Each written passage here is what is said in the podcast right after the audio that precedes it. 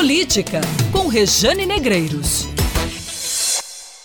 Novo estudo mostra que a falta de saneamento básico respinga no sistema de saúde público e custa muito caro. 16 milhões de reais foram gastos em leitos do SUS para tratar 41.136 pacientes com doenças provocadas pela falta de saneamento básico. Dinheiro que poderia ser usado em prevenção, em saúde.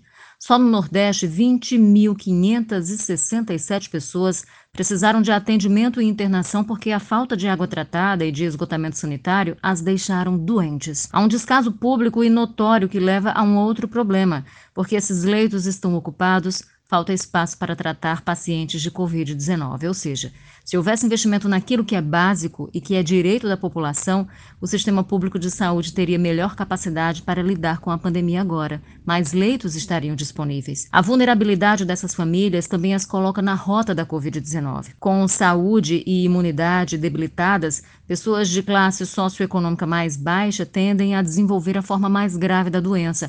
É o que aponta um outro estudo que eu já trouxe aqui para vocês. E não há nada de extraordinário nessa conclusão, não. É óbvio, a sociedade é um organismo vivo. Se há colapso em uma parte desse corpo, será questão de tempo até que outras partes paralisem.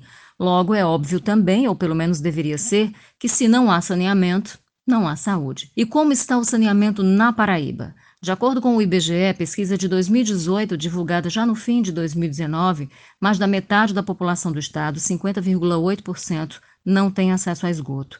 16,8% não tem coleta direta ou indireta de lixo. 24% não tem água tratada e encanada. Esse retrato triste é fruto de uma grande violência por parte do sistema que é sistematicamente corrompido. Perdoe-me o trocadilho. É consequência também dos investimentos equivocados e ineficientes, vez que nossos custos não são nada modestos. Não é que falte dinheiro, é que ele é mal gerido, mal empregado mesmo. Estamos na República do Desperdício. Cargos que deveriam ser ocupados por técnicos com expertise em suas áreas são, na maioria, loteados por indicados políticos.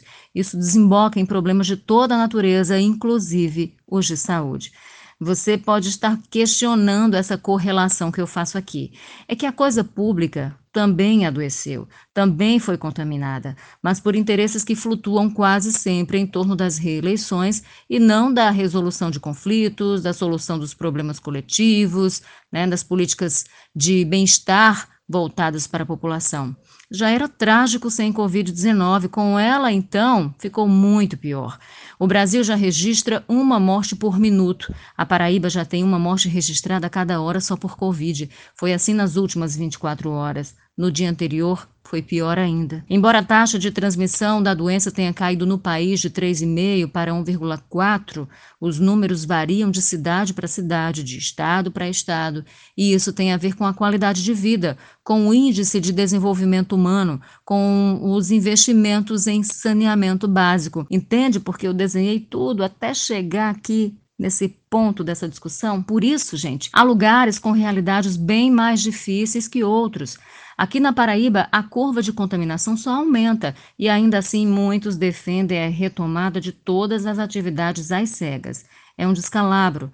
Essa, principalmente essa decisão, pede equilíbrio, né? pede que tudo seja feito com base em estudos né, de quantos vivem, quantos morrem, quantos pegam a doença, quantos se curam, qual a rapidez com que essa doença se alastra.